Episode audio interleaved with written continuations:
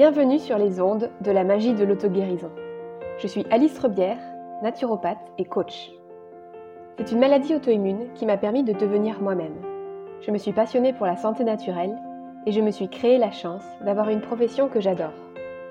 À travers le coaching, j'ai compris la puissance de l'entrepreneuriat pour aligner ce que je fais et qui je suis en toute liberté. Aujourd'hui, je me sens plus épanouie que jamais. Mon parcours de vie me montre chaque jour que tout est possible. Je suis convaincue que chaque épreuve peut être transformée pour nous rapprocher de la guérison de notre âme. Ce podcast a pour vocation de vous faire découvrir et maîtriser les pouvoirs magiques de votre corps et de votre esprit. Prêt à attirer à vous le meilleur? Axio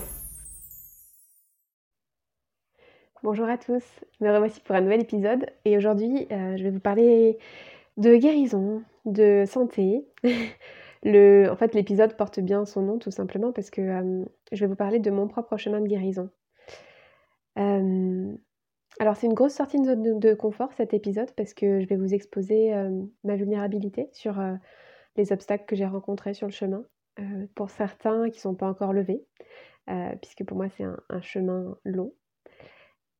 Hum, j'ai déjà fait un épisode à ce sujet pour parler un peu de, mon expérience, d'expliquer euh, mon parcours de vie. Euh, c'était le premier épisode du podcast. Si jamais vous ne l'avez pas écouté, euh, bah, vous pouvez l'écouter parce que je ne vais pas raconter la même chose dans cet épisode. C'est vraiment, voilà, vraiment un point dix ans après le diagnostic aujourd'hui de la spondylarthrite. voilà. Donc juste un petit résumé quand même très très rapide. Donc j'ai une spondylarthrite depuis mes 16 ans qui a été diagnostiquée quand j'avais 20 ans. Et donc cet été, eh bien, euh, je ne peux pas dire que j'ai célébré, mais euh, ça fait dix ans que euh, le diagnostic a été posé. ce qui est important pour comprendre le contexte, c'est qu'en fait, moi, j'ai quand même toujours été dans une famille très branchée médecine douce, homéopathie, etc. j'ai vraiment baigné là-dedans quand j'étais ado, mes parents commençaient à s'intéresser plus près à l'alimentation euh, aussi. Donc l'alimentation sans lait, sans gluten, par curiosité plus que par besoin à ce moment-là. Et par envie de tester des choses différentes. Donc euh, c'est... En fait, dès mon adolescence, j'avais déjà commencé vraiment à m'intéresser à tout ça. Et puis en fait, depuis que j'étais petite, j'étais vraiment immergée dans, cette culture euh, de médecine alternative finalement. Et du coup, quand la maladie est apparue, pour moi, c'était une évidence que j'allais me tourner vers les médecines alternatives. Euh, j'en parle du coup dans le premier épisode du podcast. Quand j'ai reçu le diagnostic, euh, la médecine allopathique m'a dit que j'allais, euh, que je pourrais pas guérir et que j'allais avoir de plus en plus de problèmes et de plus en plus de douleurs et que je finirais en fauteuil roulant dix ans plus tard. Donc aujourd'hui on est dix ans plus tard et puis bah si vous me suivez un peu sur les réseaux sociaux, vous allez bien vous rendre compte que je ne suis pas en fauteuil roulant et que je vais plutôt bien globalement. Donc, donc du coup c'est une victoire pour moi et c'est une victoire pour, euh, pour mon corps et puis pour ma santé en général en fait. Euh, au moment où c'est apparu, donc je disais, je, je me suis tout de suite tournée vers, euh, vers des thérapies plus alternatives. Mais en fait, ce qui m'a vraiment fait tilt, c'est que pour moi, il y a toujours des solutions. Enfin, je, le dis régulièrement, mais tout est possible. Et donc, du coup, si quelqu'un me dit que c'est pas possible et faire une porte à un endroit, bah, c'est pas parce que la porte elle est fermée que je vais pas pouvoir y aller. Et donc, du coup, je vais chercher d'autres moyens. Et ça peut être par la fenêtre, ça peut être par une autre porte, ça peut être... Euh, peu importe. Euh, mais voilà, je, me fie à mon intuition. Et là, c'était vraiment le cas avec, euh, bah, avec ma santé. Et je savais que je pouvais régénérer en fait mon corps. régénérer même plus que mon corps, mes corps en fait. Mon corps physique, mon corps émotionnel, mon corps mental, mon corps spirituel. que je pouvais régénérer ces corps. Et je savais pas juste comment en fait. Même si j'avais pas ces termes-là à l'époque non plus. Donc, euh, donc voilà, c'est vraiment en fait euh, le fait de me fier à mon intuition qui m'a conduit où j'en suis aujourd'hui. Euh, le fait de m'écouter. Et je pense que c'est vraiment le point clé. Vous allez voir, je vais en reparler, mais c'est vraiment le point clé, le point central en fait de ce, de ce, chemin de guérison pour moi. Donc au début, je pense comme beaucoup de personnes qui ont des, symptômes physiques de problèmes, bah, je cherchais la baguette magique. au début, je cherchais des changements miraculeux. Euh, et, j'en ai eu en fait, j'en ai eu des changements miraculeux parce que bah, euh, j'ai eu la chance d'avoir un corps physique qui a une rémission rapide, euh, au moins en lien avec l'alimentation. Il y a des briques comme ça d'hygiène émotionnelle, d'hygiène alimentaire, d'hygiène de vie, qui, quand on les met en place, vont faire des changements très rapides. Donc ça, c'était chouette parce que, parce que bah, du coup, c'est vrai que ça, ça donne de l'espoir, en fait, en quelque sorte, et ça permet de se conforter qu'on est bien sur le bon chemin. Mais en fait, malgré ces changements rapides, malgré ces changements miraculeux au début, en fait, il y a eu des rechutes et puis ça a continué. Mmh, en, homéopathie, il y a des homéopathes qui disent qu'on ne fait qu'une maladie de, la naissance à la mort. Et en fait, c'est exactement ça. C'est-à-dire que euh, même si elle ne s'exprime pas de la même manière tout le temps, il y a quand même des, choses qui vont ressortir à certains moments et qui sont en lien avec ce qui s'est passé avant. Donc, outre, euh, une fois passé ces changements miraculeux, je me suis plus intéressée vraiment à la chronicité, à aller de plus en plus profond sur mon terrain pour comprendre des choses. Mais tout le monde en fait me demandait, tous les thérapeutes que je voyais, euh, parce que j'en ai vu beaucoup, tout le monde me demandait si j'avais trouvé la cause. Et non, en fait, j'ai pas trouvé la cause, mais j'ai trouvé les causes.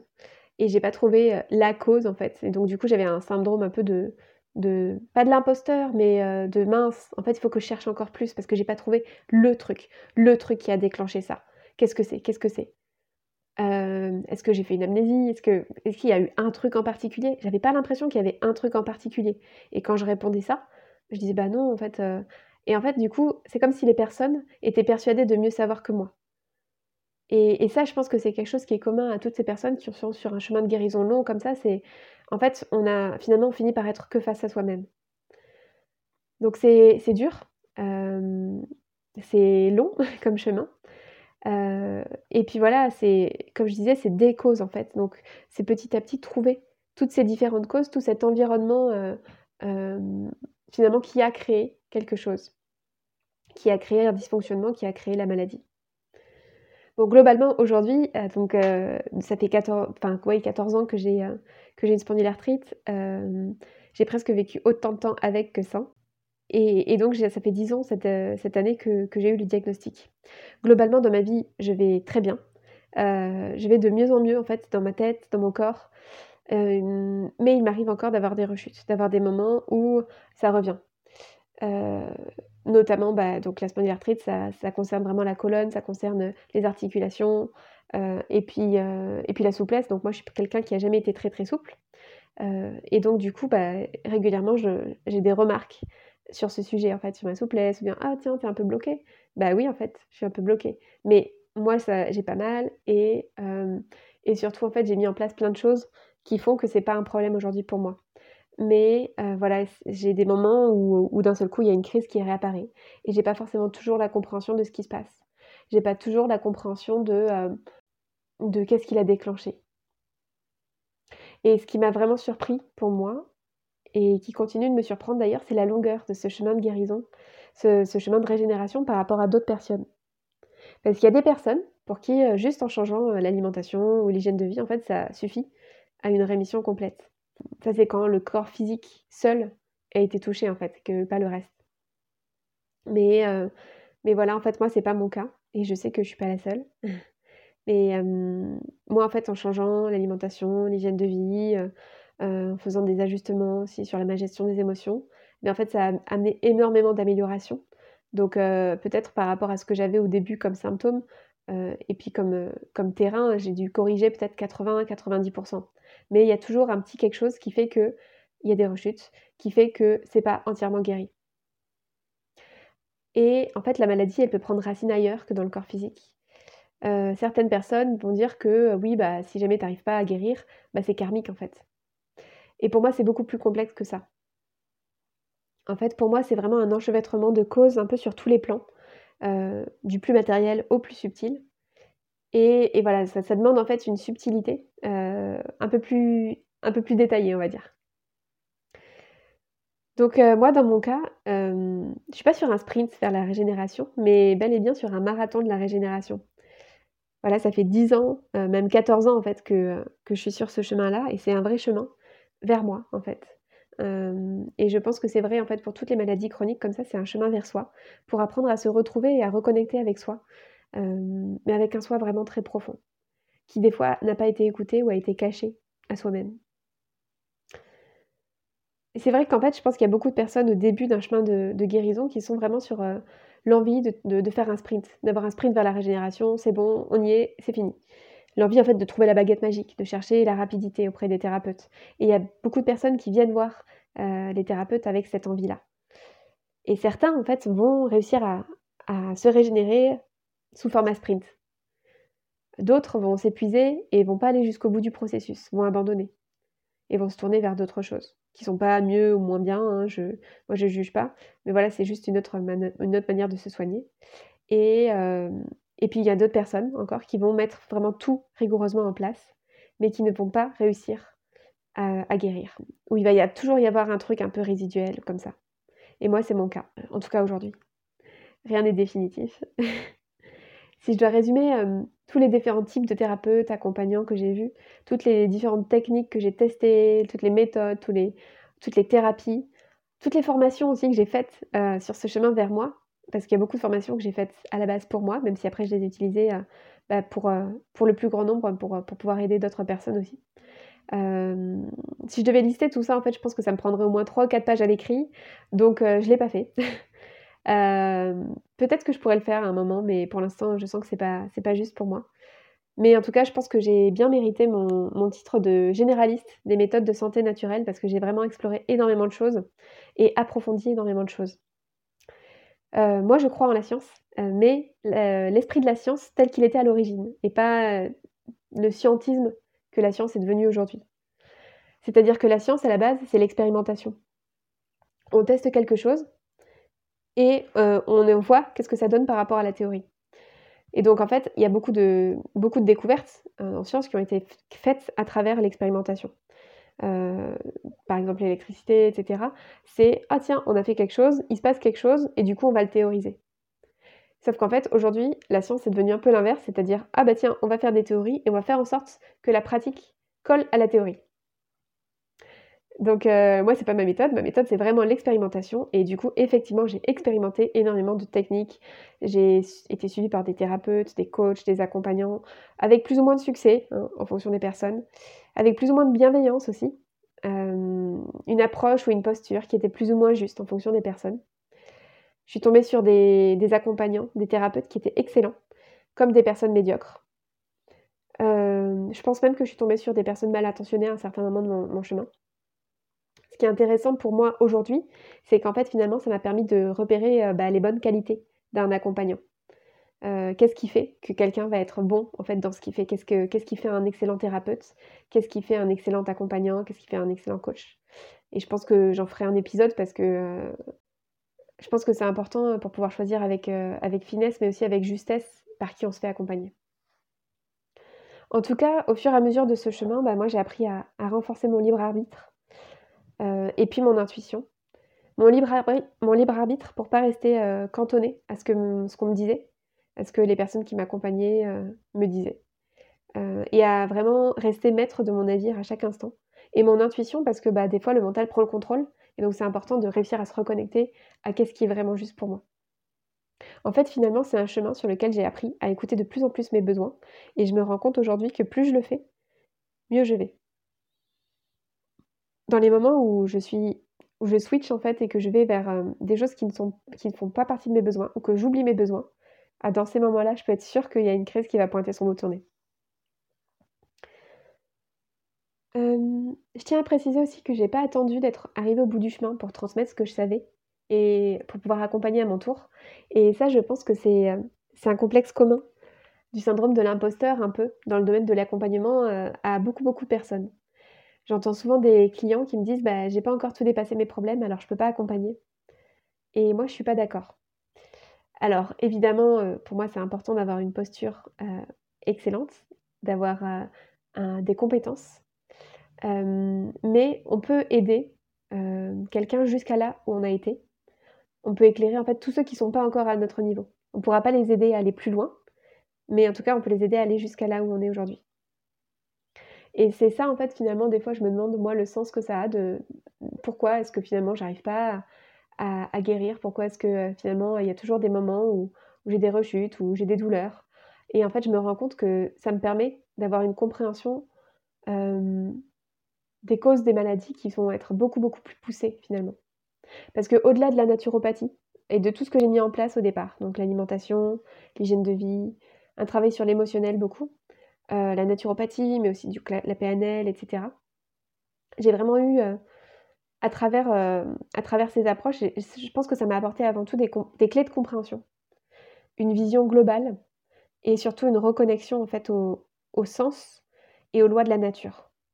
Pour moi, c'est vraiment ça en fait que ça m'a apporté à la base la naturopathie, c'est de la compréhension, de la vision globale, de la vision globale et une reconnexion au sens et aux lois de la nature. Quand j'ai continué ce chemin de guérison, plus loin, j'ai rencontré d'autres choses. Et cette autre chose, en fait, c'est une reconnexion à mon essence. Une reconnexion, peut-être la compréhension, en fait, du chemin de mon âme, mais pas à un niveau mental, pas une compréhension mentale, c'est plus une forme d'alignement et de ressenti, encore une fois, d'intuition qui vient. Euh, en gros, c'est ce que je disais, c'est que je suis allée vraiment chercher les causes plus profondes de la maladie. Souvent, en fait, on s'arrête très tôt dans tout ce qui va être psycho-émotionnel. On va dire oui, c'est, il s'est passé tel événement, il y a telle émotion, etc. On va effleurer un peu la surface. Et c'est pas très agréable, en fait, de travailler ça. Donc, il y a beaucoup de personnes, finalement, qui vont pas trop creuser euh, dans ce côté-là et qui se disent que finalement, avec le reste, bah, ça va aller. Ils osent pas trop aller plonger dans les profondeurs, en fait, parce que c'est pas agréable. Et donc, c'est plus facile bah, de mettre en place euh, son alimentation. Quoique, j'ai pas dit que c'était facile, mais c'est peut-être plus facile, en fait, que que d'aller chercher vraiment plus en profondeur sur, euh, sur ces causes psycho-émotionnelles. Parce que ça demande énormément de courage, en fait, pour, euh, pour oser aller explorer ces émotions désagréables, pour oser aller explorer des facettes de soi qu'on déteste, qu'on cache ou bien qu'on n'assume pas.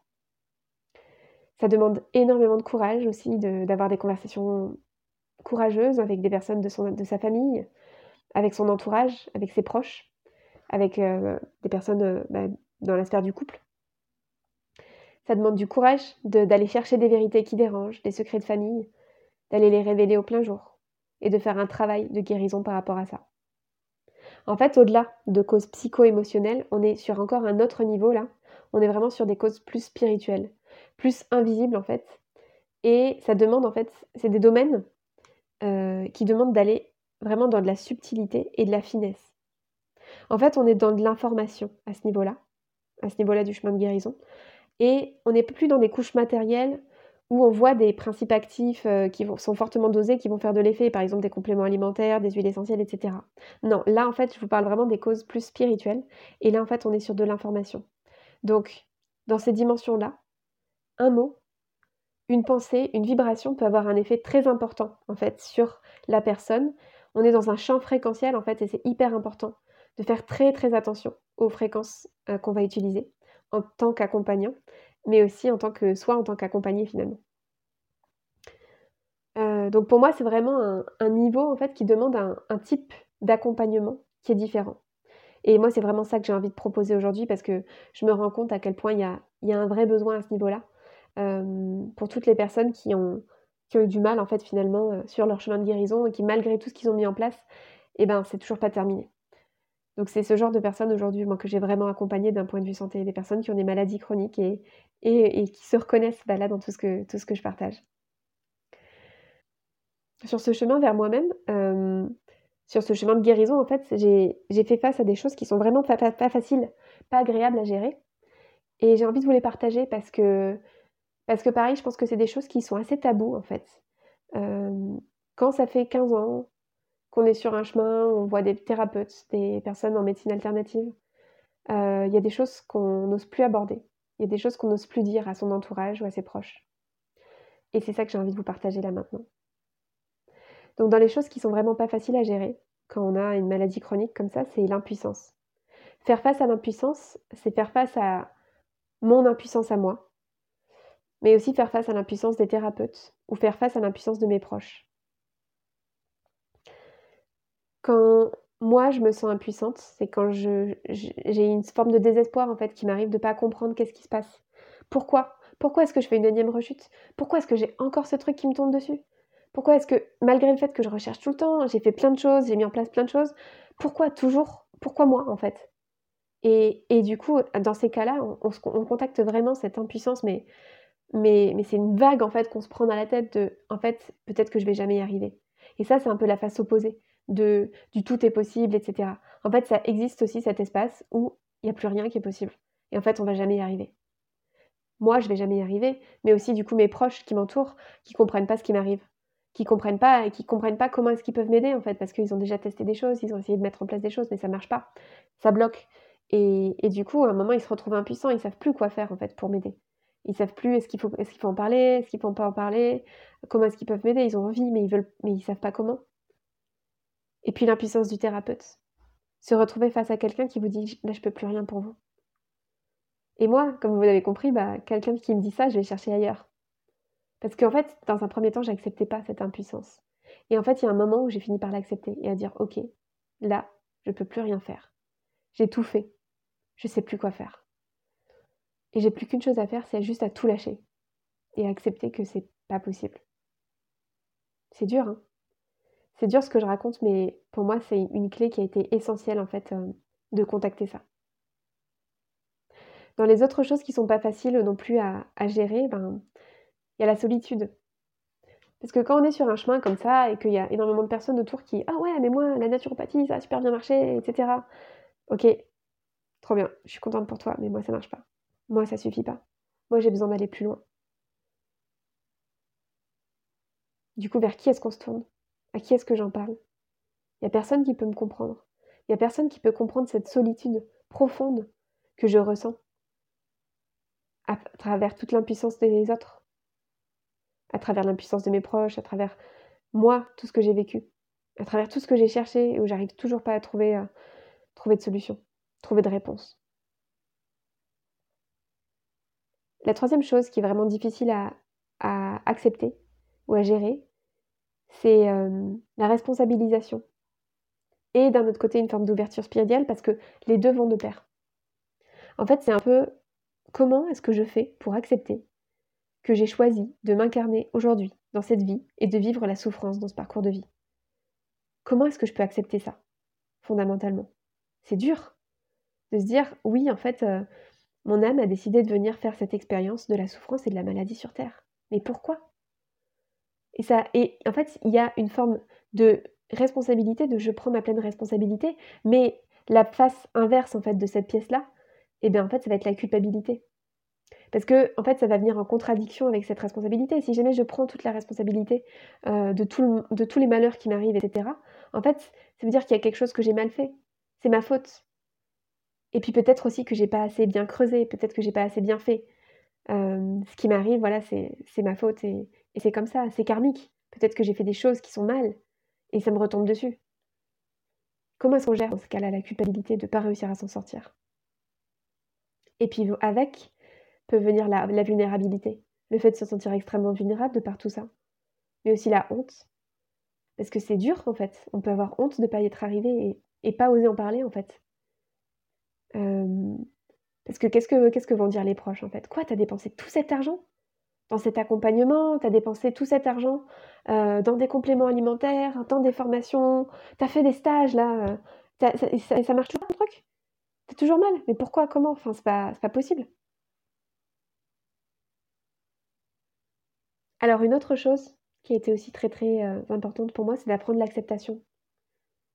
Accepter la maladie, mais aussi m'accepter moi en fait, toutes mes facettes de moi. Et en fait, aujourd'hui, je me rends compte que plus je suis moi-même, et mieux je vais. Il y a vraiment un, changement radical pour moi qui s'est fait à partir du moment où déjà j'ai accepté euh, que j'ai pas été en lutte en fait, que j'ai pas arrêté d'aller contre en fait la maladie, euh, mais aussi que j'ai arrêté, arrêté et que de que je j'ai commencé à m'accepter moi. Mais aussi le moment où j'ai commencé à m'accepter moi. Là, il y a eu un gros changement. En fait, plus je suis moi, plus je m'écoute, plus je respecte mes besoins, plus je respecte mon essence profonde, et plus je suis alignée. Et donc mieux je vais. Mais ça, ça demande une écoute intérieure qui est extraordinaire. Une écoute de son corps physique, une écoute de son mental, une écoute de ses émotions, une écoute de son âme, et d'une profondeur et d'une finesse, mais incroyable.